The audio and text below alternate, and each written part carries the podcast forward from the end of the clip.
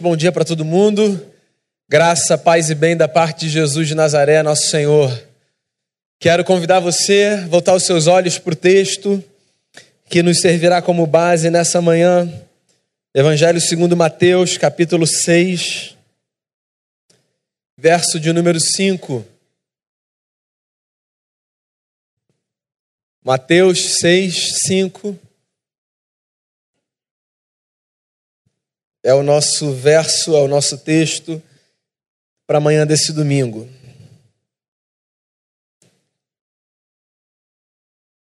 E diz assim a palavra do Senhor: E quando orardes, não sereis como os hipócritas, porque gostam de orar em pé nas sinagogas e nos cantos das praças, para serem vistos dos homens. Em verdade vos digo que eles já receberam a recompensa. Essa é a palavra do Senhor. Pai, mais uma vez a gente aquieta o nosso coração, a gente busca a tua face e a gente expressa o desejo de que a tua palavra encontre dentro de cada um de nós guarida, que ela seja útil para o nosso crescimento, que ela seja útil para a nossa instrução na fé. Que o Senhor abençoe profundamente a nossa vida, Senhor Jesus, nesse momento de quem está aqui, de quem nos acompanha de casa, de quem em algum momento vier a ouvir essa reflexão, que a tua palavra cumpra na nossa história o propósito para o qual foi destinada. É a oração que eu faço, pedindo perdão pelos nossos muitos pecados, em nome de Jesus. Amém. Muito bem. Se você nasceu até a década de 70, é possível que quando você tenha se deparado com aquele momento de escolher a sua carreira, você tenha pensado em alguma coisa dentro de poucas possibilidades. Direito, medicina, engenharia, administração, magistério, ou alguma coisa fronteiriça com uma dessas áreas, mas que não muito distante. Se você tem filho até 20 anos, você já constatou que essas possibilidades foram multiplicadas por um número que a gente não consegue nem imaginar. Então hoje há um sem número de carreiras e de jornadas a serem trilhadas, nomes que possivelmente você vai ouvir porque o seu filho vai dizer para você. É possível, inclusive, se você tiver filho com menos de 20 anos, que você já tenha ouvido alguma coisa do tipo: eu estou pensando entre medicina ou ser youtuber. Já ouviu isso? Filho, o que você quer ser? Influenciador digital. E aí você ri, e aí ele te mostra quanto um suposto influenciador digital ganha, e você diz: Filho, papai sempre sonhou com isso para sua vida. Se você olha para as brincadeiras das crianças hoje, pequenas, da idade do meu filho mais novo, 5 anos, 6 anos, você vai perceber que às vezes elas estão ou com um celular de fato na mão, ou simulando um, olhando para a câmera e dizendo assim: Oi, galerinha, hoje eu vou falar sobre. Existe um negócio dentro da gente crescente que tem a ver com um desejo que não é novo, é antigo, mas que parece ter sido é, impulsionado por fenômenos do nosso tempo, que é o desejo pela fama. Hoje a gente continua a nossa série de reflexões chamada Deuses Falsos e o Triunfo da Ressurreição. E eu queria, a partir do texto e a partir dessa fala que eu trouxe de preâmbulo, refletir com você sobre um segundo Deus falso do nosso tempo, um Deus chamado fama. Eu olho para esse tema, antes de olhar propriamente para o texto, e eu me lembro de uma frase que eu gosto muito de citar aqui, de um crítico social norte-americano chamado Christopher Lash, que em um livro escrito na década de 70, cujo nome é Cultura do Narcisismo, disse o seguinte, abre aspas, nada faz tanto sucesso quanto a aparência do sucesso, fecha aspas. E eu fico me perguntando, o que que a fama tem para despertar dentro do ser humano esse desejo tão é, grande, tão forte, de brilhar todos os dias, 24 horas por dia, sob a luz de um holofote. Que fascínio é esse que o palco exerce sobre nós, a ponto de desvirtuar caminhos, a ponto de ressignificar valores, a ponto de fazer com que a gente restabeleça a nossa ordem de prioridades e coloque lá no topo coisas que em outros momentos da vida nós teríamos certeza de que eram coisas periféricas, mas que agora se tornam as coisas mais importantes. A pergunta que eu quero fazer para você nessa manhã é: o que, que acontece dentro da gente que leva o ser humano a tratar a fama como objeto de redenção da sua vida? Lembra da fala da semana passada? Eu disse a você que nessa série a gente vai tratar de diversos assuntos partindo de dois pressupostos. O primeiro deles, todos nós temos o desejo de sermos redimidos. Todos nós temos. Todos nós ansiamos por redenção. Porque todos nós, em sã consciência, concluímos que existem angústias e vazios dentro do nosso ser que precisam ser preenchidos. Então nós trilhamos jornadas em busca do preenchimento desse vazio. E eu tenho chamado isso aqui de anseio pela redenção. Um outro pressuposto da nossa série é a convicção de que Deus é para a gente aquilo ou aquele capaz de nos redimir. Então nós vivemos em busca de encontrarmos Deus na vida mas nós vivemos em busca de encontrarmos Deus na vida a partir de um lugar de muita ignorância. O que faz com que nós tratemos como Deus coisas que não são deuses, não são divinas, e que não carregam essa capacidade de redimir a nossa história. Semana passada, por exemplo, eu conversei com vocês sobre o amor divinizado.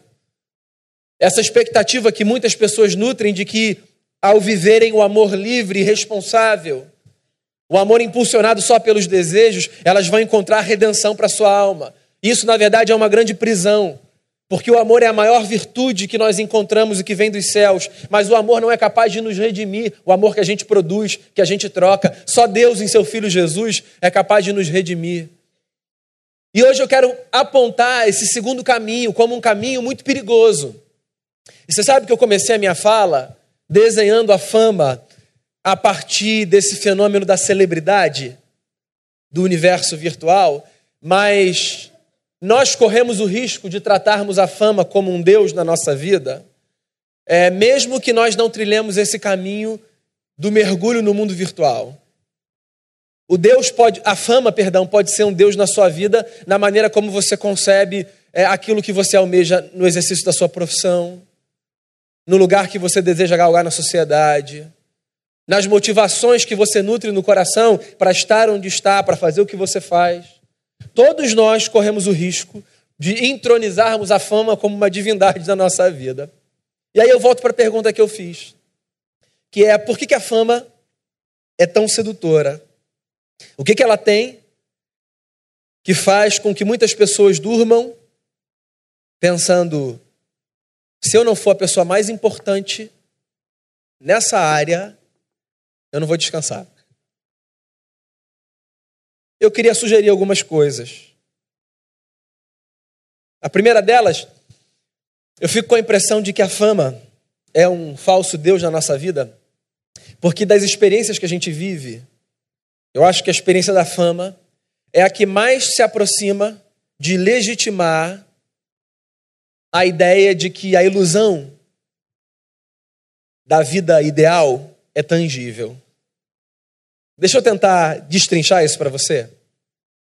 Em torno da fama existe uma aura que é formada por uma série de elementos: glamour, poder, livre acesso, blindagem, dinheiro.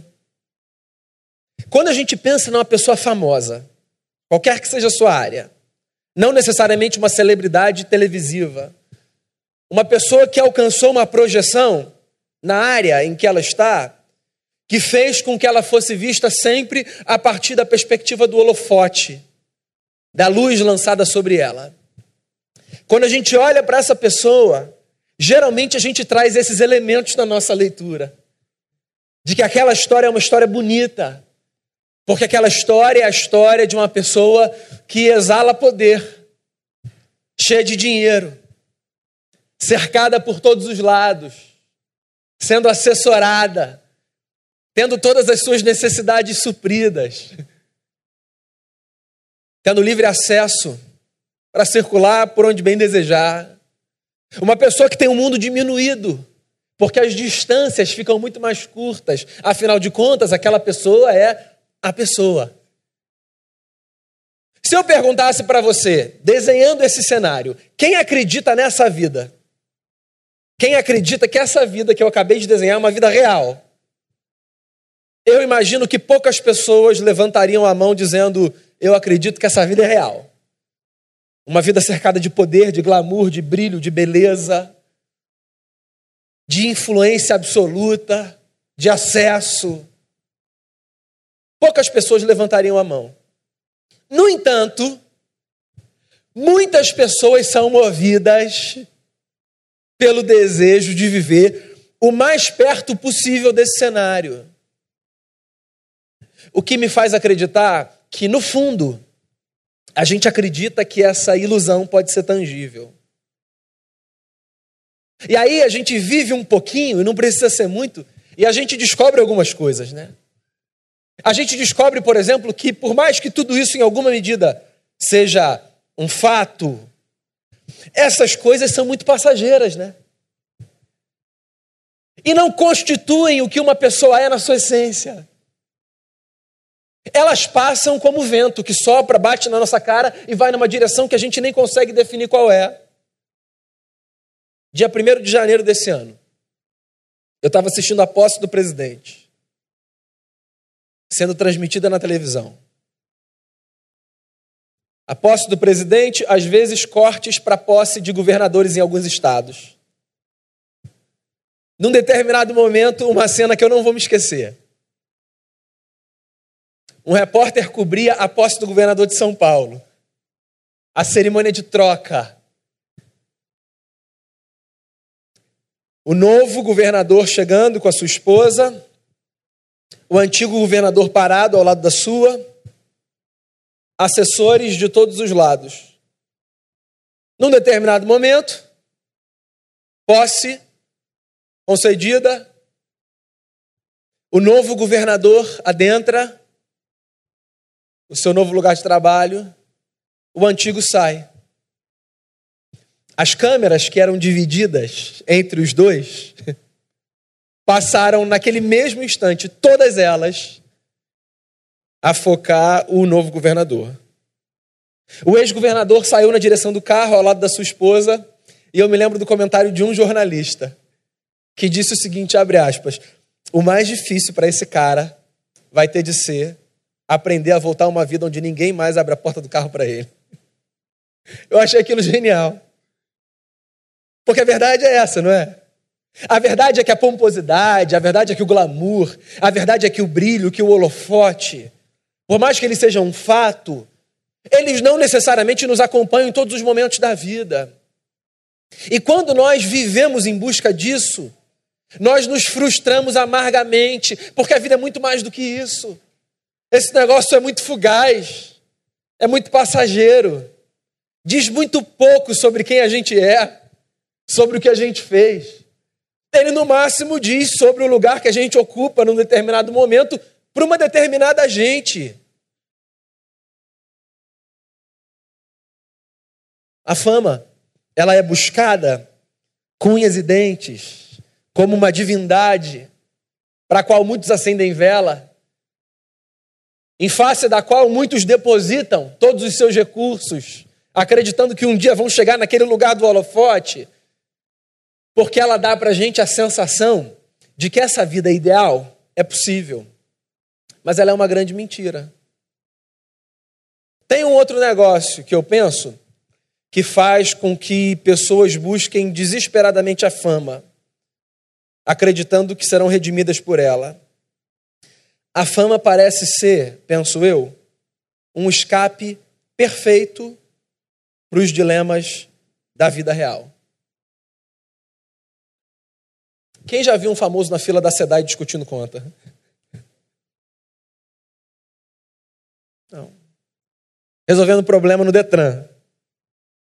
Na sua frente, pegando a senha assim, ó. A fama traz essa sensação de que os problemas não nos tocarão, porque sempre haverá terceiros que resolvam os dilemas que aparecem na nossa vida.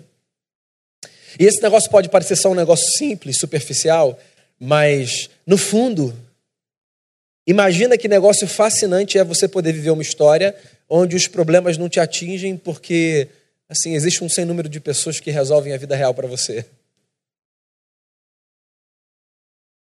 E aí você vive uma história cercado, blindado, protegido, despreocupado, mas vazio. Vazio. Porque o sentido da vida passa necessariamente, e eu vou repetir isso, necessariamente, pela nossa capacidade de tocarmos o chão da história com os nossos próprios pés. Sabe esse negócio de você ter quem resolva tudo para você o tempo todo? De você ter quem faça todas as coisas por você? De você ter quem resolva os seus problemas? Esse negócio pode dar para a gente um senso de praticidade. Esse negócio pode dar para a gente um senso de importância. Mas esse negócio rouba da gente o direito de viver. E é por isso que essa busca desenfreada por ser o tal, que vive num lugar inatingível, que é admirado pelos outros, que é visto como um modelo, que procura trilhar um caminho de glória, de beleza e de suntuosidade. Esse negócio é um negócio maligno, porque ele nos rouba o direito de fazermos o que há de mais sagrado, que é o de vivermos a vida comum, banal, trivial. É isso aí. Eu comecei falando sobre a fama dentro de uma perspectiva da celebridade, do universo virtual, da tela do computador, do celular. Mas você sabe que existe uma fama religiosa que molda a espiritualidade de um sem número de gente? Tem gente, por exemplo, que vive a sua espiritualidade querendo ser o sujeito mais famoso da igreja. E não é por causa do lugar que ocupa, é porque ele tenta construir um modelo de vida que faz com que ele seja visto pelos demais, ele ou ela, como o sujeito que está mais perto de Deus. Eu sei ser famoso espiritualmente falando. Quer ver? Eu baixo o tom da minha voz. Falo com calma. Não me abalo diante dos problemas da vida. Interrompo as minhas falas em português por falas em línguas que você não consegue compreender. Fecho meu olho e digo: Tá bom, Senhor. Já vou falar isso com os meus irmãos. Trago um recado para você. Canto como um sujeito espiritual. Recito todos os versos da Bíblia que você quiser. Saio daqui do palco não descendo a escada, mas levitando, não vou arriscar para não. E esse conjunto de ritos pode fazer com que você olhe para mim ou para qualquer pessoa que represente um modelo como esse ou como qualquer outro e diga: ah, tá ali. Aquela é a vida que eu desejo. Quando, na verdade, a nossa vida com Deus, ela mais será com Deus quando mais firme no chão da história ela for. Quanto mais a gente for capaz de encarnar o Evangelho de Jesus, sem que a gente precise pretender ser qualquer coisa que não seja aquilo que a gente é e aquilo em quem Jesus deseja nos transformar.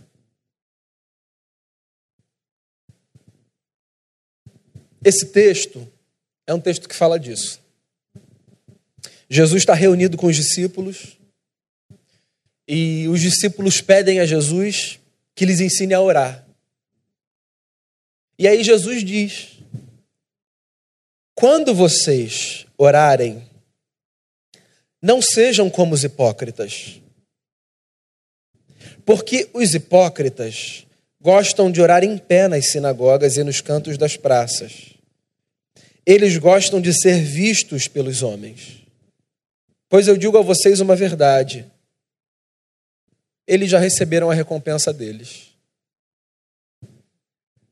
Você sabe quem eram os hipócritas? Os hipócritas eram os atores das peças gregas. E eles vestiam máscaras que representavam os papéis que eles encenavam no teatro grego. Jesus vive no Império Romano, mas do ponto de vista cultural, a mentalidade grega é hegemônica naquele tempo. Então as peças gregas eram apresentadas nas praças para entreter a população. Jesus olha para os discípulos e diz assim: vocês querem viver.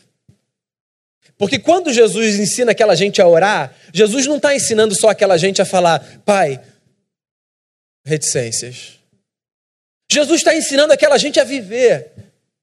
Porque a oração é um conjunto de palavras que a gente apresenta a Deus, mas a oração também é uma forma pela qual a gente vive. Meu amigo, se eu tenho a consciência de que tudo que eu faço, eu faço diante de Deus, então a minha vida inteira é uma oração. O livro de Malaquias fala disso. Num dos capítulos, o profeta Malaquias fala uma das coisas mais bonitas que há no livro. Ele diz o seguinte, em outras palavras: sempre que dois homens ou que duas pessoas conversam diante do eterno, aquilo é uma oração. Porque qualquer coisa que eu faço com a consciência de que eu faço diante de Deus, então aquilo é uma oração, porque Deus é testemunha da minha fala, Deus é testemunha da minha vida. Então a fala de Jesus aqui especificamente em relação à oração, na verdade é um conselho para a vida.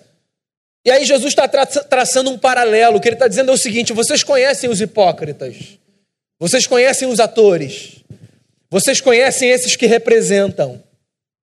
Pois bem, quando vocês orarem, e aí eu tomo licença para falar, quando vocês viverem, que a oração de vocês ou que a vida de vocês não seja uma representação, que a vida de vocês seja uma verdade.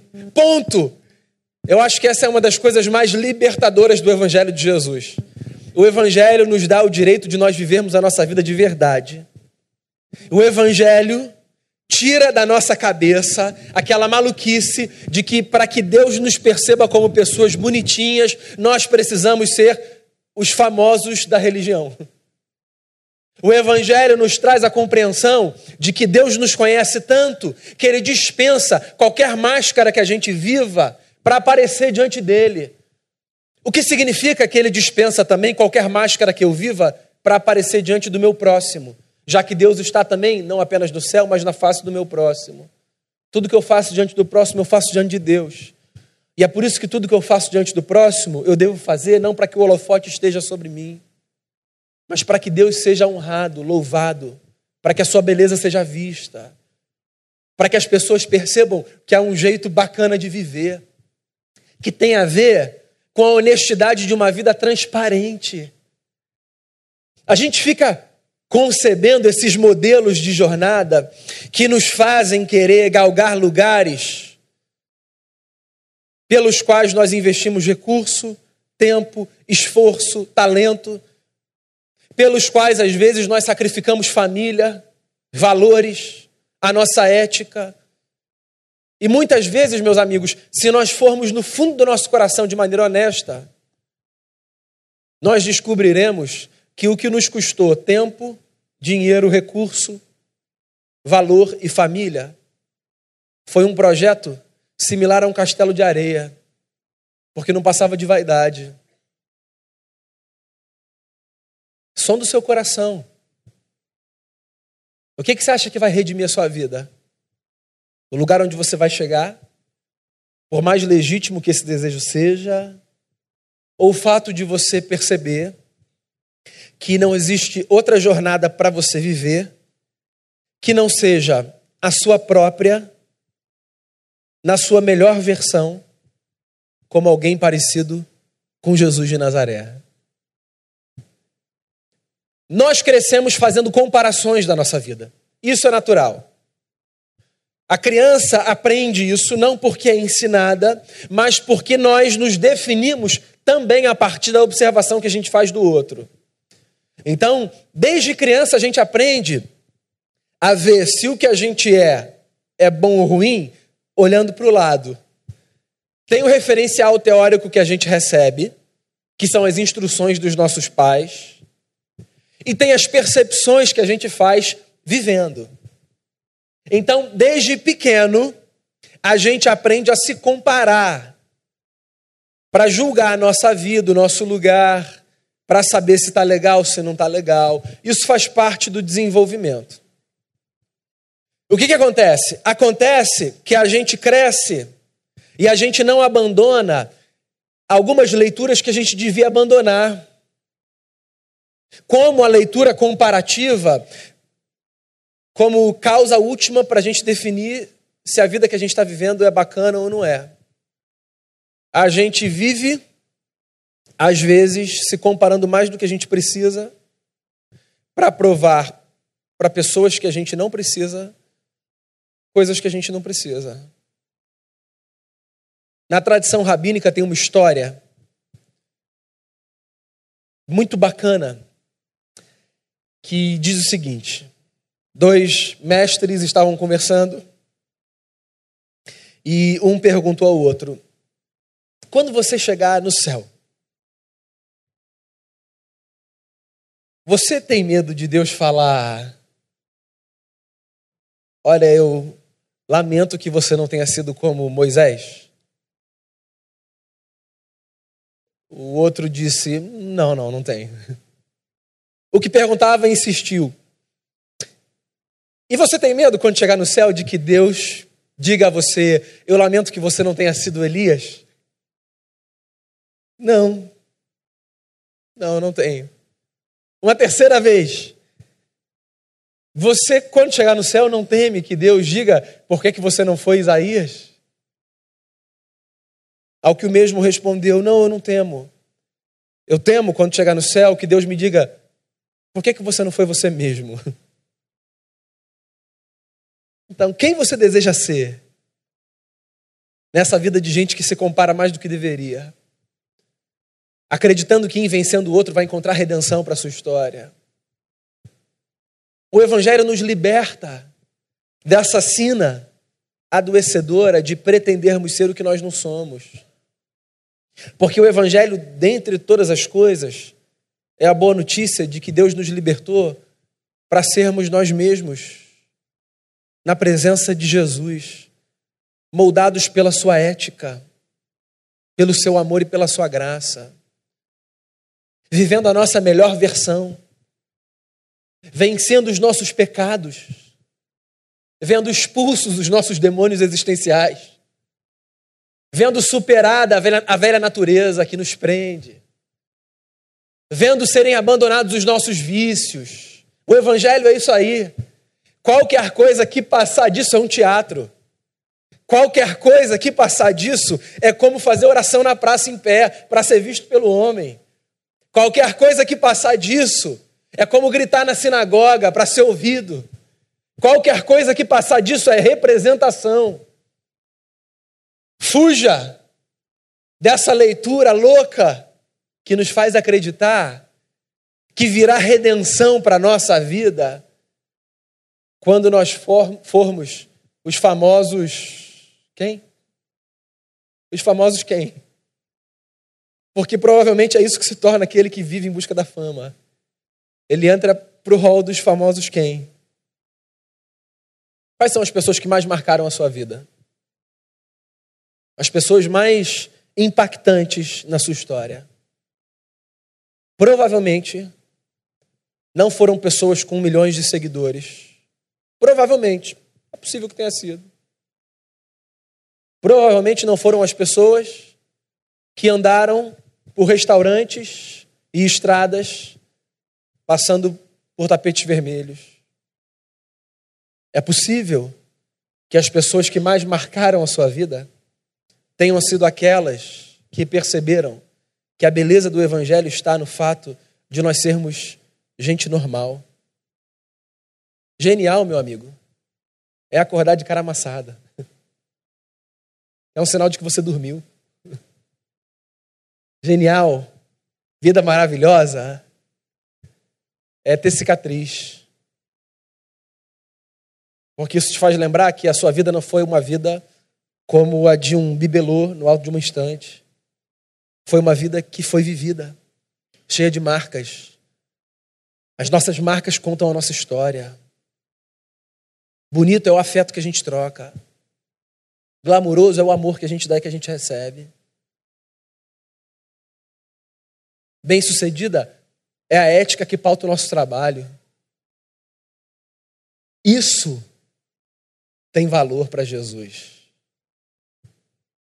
Quando vocês estiverem diante de Deus, disse o Senhor, não sejam como os atores que representam. Sejam quem vocês são. Essa gente que vive uma vida normal, cheia da beleza de Jesus e do seu evangelho. Essa gente que não busca a fama como um Deus, que busca Jesus. Qual é o meu recado para você nessa manhã? Cuide do seu coração. Cuidado com o canto da praça, na representação do texto. Cuidado, para que a sua constatação, ao final da sua vida, não seja a mesma do sábio Salomão, de que viver é correr atrás do vento. Construa histórias sólidas. Para que fique muito claro, buscar lugares estratégicos, encontrar espaços de destaque, não é em si um pecado. Se você for a pessoa mais importante que você puder ser no lugar onde você está, parabéns. Mas que não seja isso que faça você acordar todos os dias de manhã. Tem gente do seu lado que dorme com você. Um beijo, um abraço naquele que dorme ao seu lado vale mais do que qualquer holofote direcionado sobre a sua cabeça. A consciência tranquila no travesseiro, de noite, quando você volta para casa, dizendo: Foi difícil, fui tentado de todas as formas, mas mantive a minha ética e trabalhei como um servo de Jesus, vale mais do que todo holofote. A capacidade que você tem de olhar para o seu próximo, sendo ele a pessoa mais importante do recinto ou a menos, e perceber nele a mesma dignidade por causa da imagem de Deus sobre a sua vida, vale muito mais do que estar do lado de alguém que tem a influência pelo simples fato de estar ali. Cuidado. Essa é uma divindade do nosso tempo. A fama.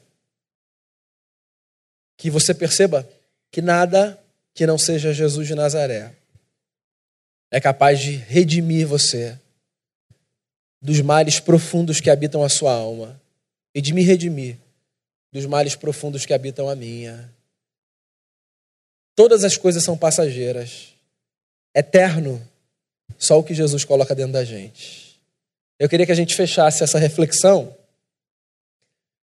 sendo lembrado do que vencedores por Cristo tantas vezes cantaram.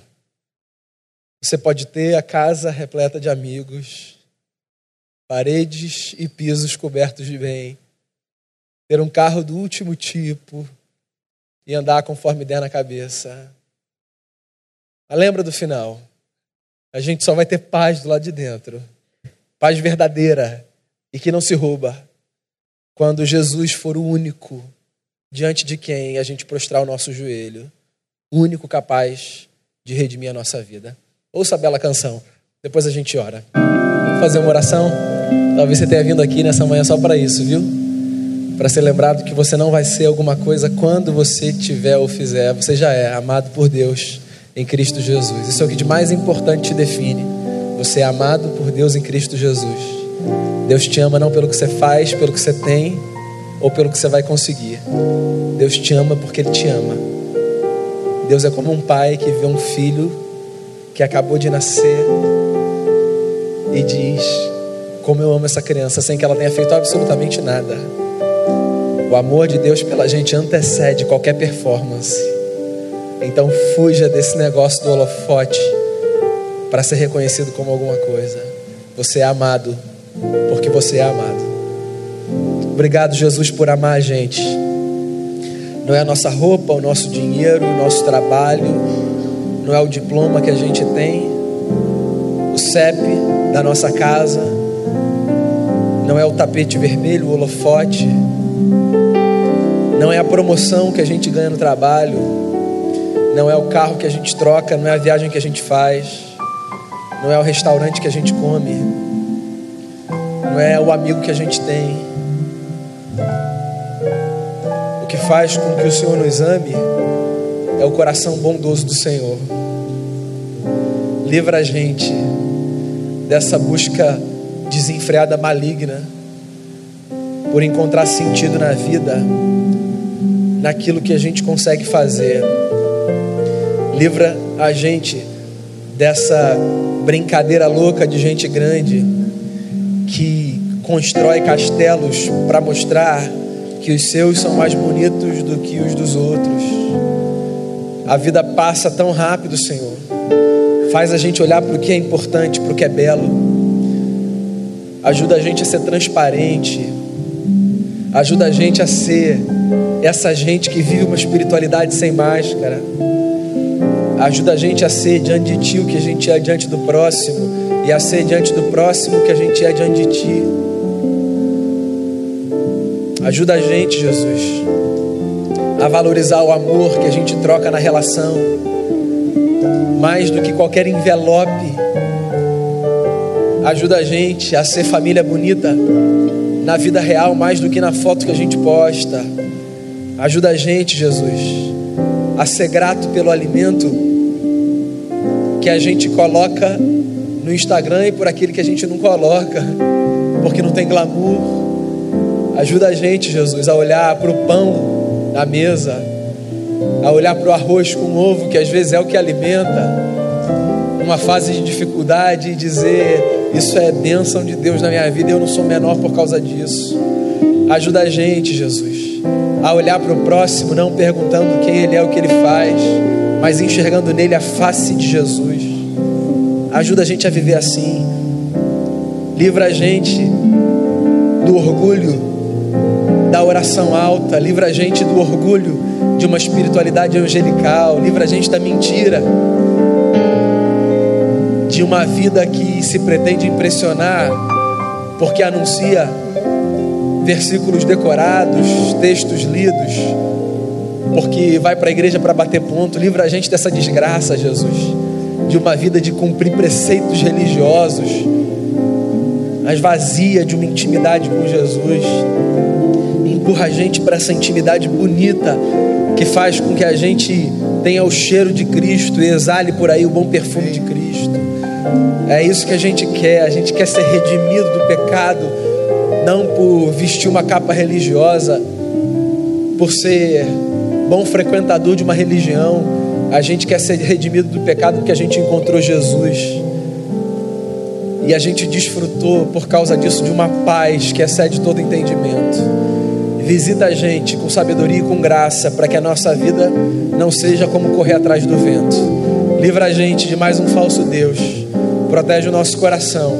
Tu és o dono da nossa vida. E a Ti nós entregamos a nossa adoração. Em nome de Jesus. Amém. Amém.